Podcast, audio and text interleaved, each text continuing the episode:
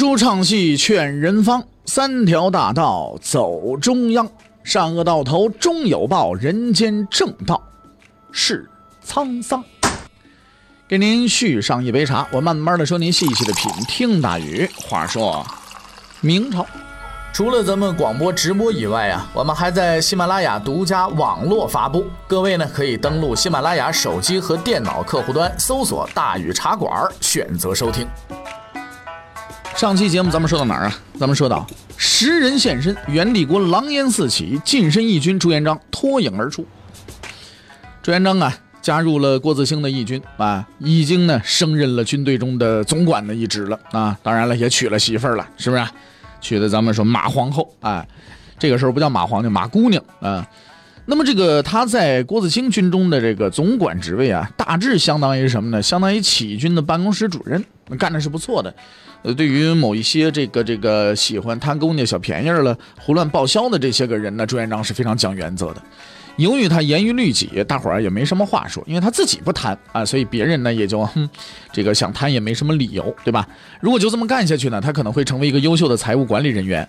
可是上天偏偏不让他舒服的过下去，不久的将来他将面对更大的麻烦。那么这个时候主要问题是什么呢？郭子兴的成分问题。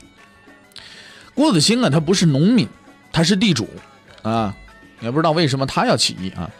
当时在亳州，我再说这个豪是三点水加一个豪华的豪啊。这个统帅除了郭子兴之外，还有四个人，以孙立牙为首啊。而那四个人都是农民，他们和郭子兴之间呢存在着深刻的矛盾。不久呢，这个矛盾呢就爆发了。说有一天呢，郭子兴在亳州城里边逛街，突然被一群来路不明的人给绑了票了。这些人似乎对索取酬金之类没什么兴趣。把郭子兴套上麻袋，叮咣打了一顿啊，然后关了禁闭了。朱元璋一听这消息，大吃一惊啊，立刻赶去孙德崖家里边要人。孙德崖开始还装傻，什么？有这么大事儿呢？赶紧打去找人啊！我们要灭了他们全家，是吧？这这要去找郭子兴，说了一些与绑架者不共戴天之类的话啊，充分表现出业余演员的演技来，是吧？就跟我似的。朱元璋啊，只把参与打人的军士带到孙立牙面前，并且告诉孙立牙啊，你的那些个贪污公款、胡乱报销的烂账都跟我这儿呢，你自己看着办。于是朱元璋从孙家的地窖当中将已经打得半死的郭子兴给救出来了。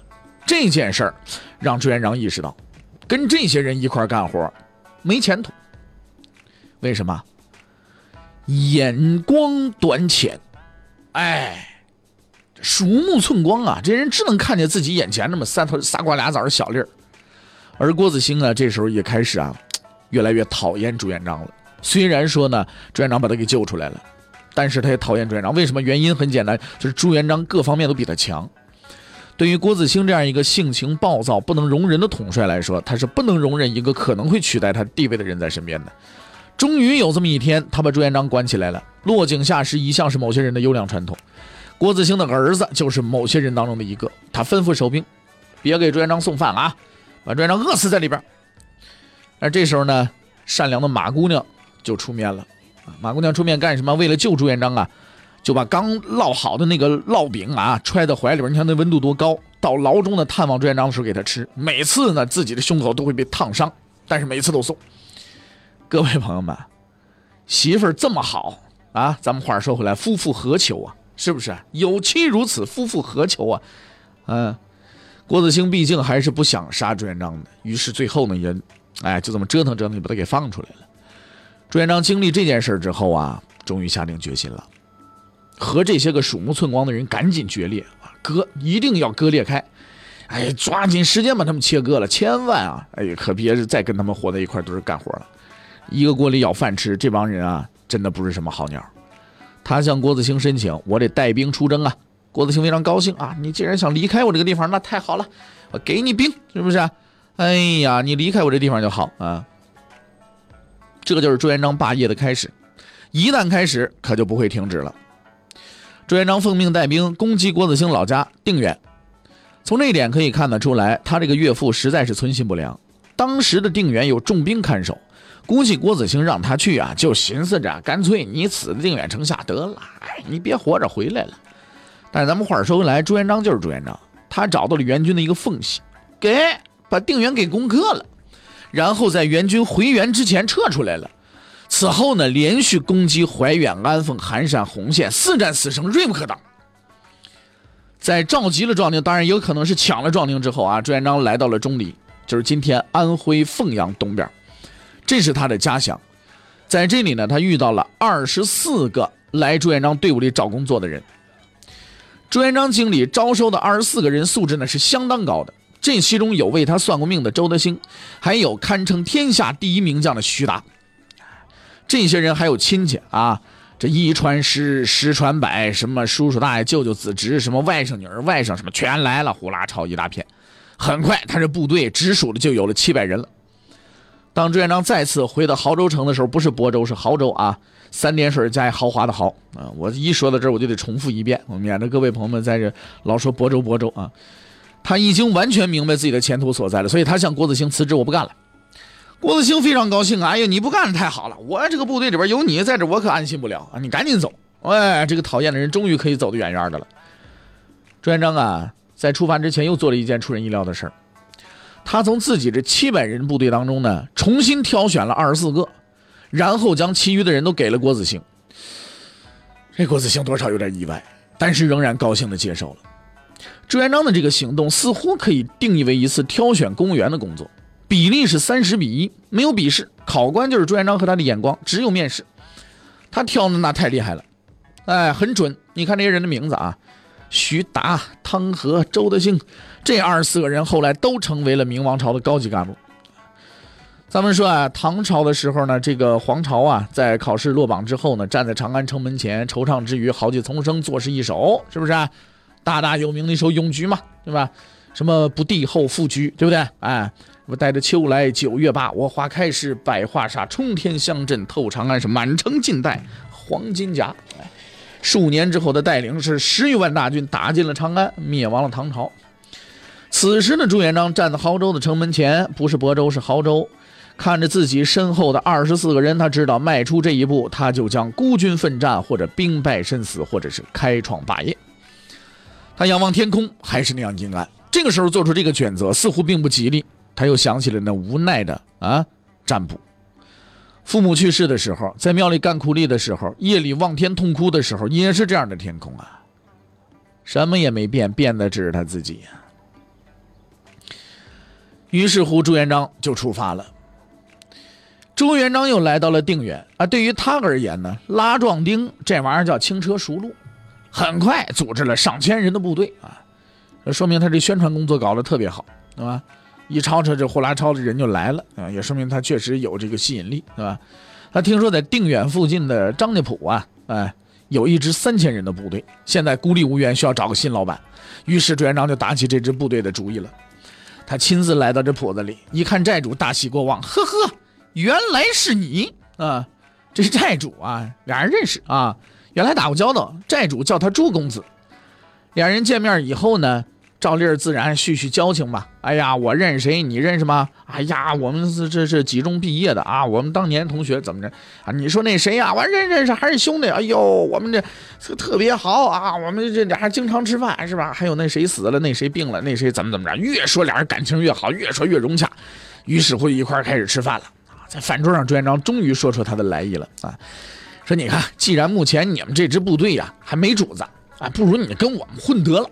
将来混出名头来了，你们也算是这个原始股，对不对？债主也真是个实在人，一听说好嘞，既然让我们入原始股，好答应，马上答应了。朱元璋非常高兴，可是他忘了中国人的习惯了，酒桌上那话你就信一半就行了，有时候一半都信不到啊。朱元璋后来估计会想，哎，当时实在应该当时摁个手印签个合同。三天之后，朱元璋的使者到了寨中，寨主热情地接待了他，来来来来，快请坐，别客气啊，您这趟来是干为什么的呀？啊，这个让我们跟你们一块走啊！哈哈哈哈这个事儿我们还得再考虑考虑啊。什么？我答应过了，三天前，没没有没有没有没有没没。哎，你们大伙帮我想想，我当时我答应了吗？是吧？没有是吧？哎呀，你看误会误会误会。你这样，你说的我们一定好好考虑啊。你回去你告诉朱公子，千万不要着急啊。我们呢一定会认真考虑，仔细研究，最后给你一个满意的答复啊。怎么？要走啊！哎呀呀呀，别走！这么走什么？这这中午在这住下啊！这个再坐会儿啊！有事要有事啊！有有有事不留你了啊，回去给朱公子带个好，有空来玩啊。哎，你看这一套，各位朋友们熟不熟？你是不是有的时候也遇上过这种情景啊？对方就这么跟你打哈哈，就这么着，朱元璋被结结实实的忽悠了一回。可是朱元璋是那么容易欺负的吗？他让部下去请债主吃饭，特别交代准备了很久的名菜。债主一听有饭局，嘿嘿，好嘞，别的地方我不去，饭局我来。屁颠儿屁颠儿，骑个驴就来了。一到大营，朱元璋把他捆了。哎，我让你吃棒子炖肉是吧？饭没吃成，自己成粽子了。然后朱元璋以寨主的名义传令山寨的人转移，抓紧时间都到我手底下来。就这样，三千人变成朱元璋的属下了。下一目标横剑山，这个地方有两万军队，但这却不是一支可以劝降的部队。此部队的主帅，啊，原先呢是跟随这个元军呢围攻亳州的，希望呢能顺便呢抢个劫，可不料呢。没攻下来，打着打着呢，就就就这么着了，啊，说这哪行吗？是不是啊？那怎么办呢？就带部队就留在这儿了。哎，朱元璋带领四千人呢，就对他发起了进攻。那这个人叫什么名呢？这个人叫庙大亨。你从这名字你就可以看出这个人来啊，庙大亨，你说多厉害这人是吧？哎，这是朱元璋第一次领导的以少对多的战斗。朱元璋很聪明地避开了白天，而选在晚上对这支武装发起了夜袭。像庙大亨这种土包子，当然不是他对手了。你别看手底带的人多好几万，是吧？但是呢，他不是对手，没怎么抵抗，投降了。于是朱元璋的部队就变成了两万多人啊，不到三万。朱元璋对部队进行了改编。出人意料的是，他并没有说一些类似什么“咱们要同生共死啊，有福同享，有难同当”，哎，没说这话。而是对这些投降的士兵进行了谴责，说：“你们想想，啊，两万多人这么大一支部队，怎么这么没战斗力啊？被我这四千来人就这么给你们包圆了，就这么投降了？啊？什么结论？没有纪律，没有训练。要想成就事业，只有加强训练，建立严格的纪律。这一番话说出来有理有节，大伙儿听了服气。你败军之将能不服气吗？”也就是在这次之后，朱元璋的部队与那些乌合之众的农民暴动军可就有了本质的区别了。在他的手中，有了一支有纪律的精兵。人呢，人越多，你如果越不组织，他越乱，你越没法控制。所以呀，咱们经常讲韩信点兵多多益善，韩信能点那么多兵，说明这个人能控制住这支部队，那就是本事，他能指挥得动。再说另外一件事情，他有这么多部队，他就必须得需要后边有三倍、五倍、十倍以上的民夫来给他提供这个粮草，这说明他的这个后勤保障能力还是非常强的，啊，所以说朱元璋这个时候把这支部队放在了纪律的框架里边，放在了规则的框架里边，这支部队就从一盘散沙变成了一一一这个一个很有力的拳头了。那么这个时候呢，又有两兄弟啊从定远来投奔了朱元璋，一个叫冯国用，另一个叫冯国胜。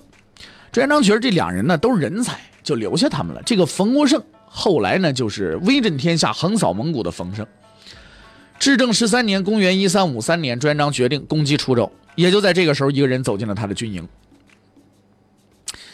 这个人呢是一个穿着书生装的中年人，相貌啊温文尔雅。朱元璋开始的时候没在意这个人啊，读书的不都长这模样吗？只是看他字儿写得好，让他当文书了。这人倒也不在意啊，依然呢干好自己的工作。你让我当文书，我就好好干。有一天，朱元璋在营房里边烧火，似乎是自言自语说了一句：“哎，天天处处的打仗，何时是个头啊？四方战斗何时定乎？啊，此人从容答道。秦朝乱世，汉高祖刘邦也是百姓出身，他豁达大度，知人善任啊。”只用了五年就成就了帝王之业，现在天下已不是元的了。元帅，你的户口在亳州啊，离刘邦老家不远。就算没有王气所在，也多少能沾点边。说到这儿，他停下来了，说出了最关键的两句话：只要元帅您能向刘邦学习，按照他的行为去做，天下一定是您的。朱元璋非常诧异，看着眼前这读书人是。这就是自己的方向啊！刘邦做得到的，他朱元璋为什么做不到呢？于是朱元璋摆正了自己的坐姿，向眼前的这个人行了一礼。这个人就是明帝国开国第一功臣李善长。转过头来说滁州，滁州这块地方地势险要啊。欧阳修曾经有“环滁皆山也”说过这么一段话，可见呢，这个地方确实是一块易守难攻的要害之地啊。但是滁州的这个守军呢，却远不像地形那么难以对付。开战之初，朱元璋手下勇将花云即率领上千骑兵，以中央突破战术直冲对方阵地，援军随即溃败。朱元璋占领全军一举呢，率领全军一举攻占了滁州。在占据了滁州之后呢，朱元璋又迎来了三个重要的人，分别是他的侄子朱温正啊，姐夫李真和外甥李文忠。大伙儿记住这几个名字，他们都将是后来那场惊天动地战争的主角。这么看来，朱元璋出生的位置实在是人才多多。他招纳的谋士和将领，无论哪个时代的人才来相对比的话，都不逊色。安徽之多才也呀！哎，此时的朱元璋手下精兵强将、谋士如云呐，并且占据了滁州这个进可攻、退可守的险要之地。他的眼界已经不是小小的亳州，也不是滁州，而是天下了。这一年，朱元璋多大？二十六岁。朱元璋的顺利啊，似乎并不能给他的岳父带来好运气。郭子兴这个时候正被整得够呛的时候，用咱们今天的话说，就是被批斗。每次开会总是四个批一个，孙子牙几次都想下手。想想朱元璋就在不远的地方吊着，实在不好善后，于是他就把郭子兴挤出了亳州城，让他下岗自谋出路去了。这个时候，郭子兴才明白了人生的艰难，但他没有其他选择，只能去投靠他女婿朱元璋。但是想想自己以前怎么对自己这女婿了，他还能善待自己吗？结果到了滁州之后，他的顾虑被打消了。朱元璋不但不念旧恶，而且还把统帅的位置让给了他。更让人吃惊的是，朱元璋做出一谁也想不到的决定。他决定把自己属下三万精兵的指挥权让给郭子兴，统帅的位置也就罢了，毕竟那是个虚衔。但是兵权你也交出去了，这玩意儿就让人吃惊了。郭子兴是百感交集啊，他其实从来没有信任过自己这个女婿，甚至还考虑过害死他。他也曾问过朱元璋，为什么这么对自己？朱元璋非常诚恳说：“如果没有您，就没有我的今天，我不能忘记你的恩德。”郭子兴终于明白了自己错了，朱元璋是对的。得知这个消息之后，原先企图杀害朱元璋的人也对他敬佩万分。这中间就包括郭子兴的儿子郭天旭。一个人要显示自己的力量，从来不是靠胳膊粗、拳头大。挑战这一准则的人，必然会被历史从强者的行列当中淘汰，历来如此。郭子兴带了自己的几万人来，滁州的粮食不够吃了。朱元璋进攻河州，攻下来之后就住在那里，把滁州就拱手让给了郭子兴。而这个时候，亳州城当中的孙德牙由于兵多粮少，强行要求到河州混饭吃。朱元璋正头疼呢，此时就得到了另一个消息：郭子兴得知孙德崖来了，也带了几万人来要打孙德崖。于是小小的河州一下子就挤了十几万人，而且两个对头正好碰上针尖对麦芒，那怎么办？打吗？欲知后事如何，且听下回分解。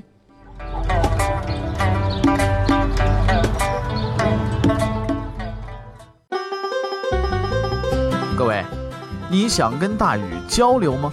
你想跟大禹辩论吗？你想给大禹指出错误吗？你想骂那孙子吗？来微信吧，微信搜索订阅号。大禹茶馆，哎，就能实现了。记住啊，宇是宇宙的宇。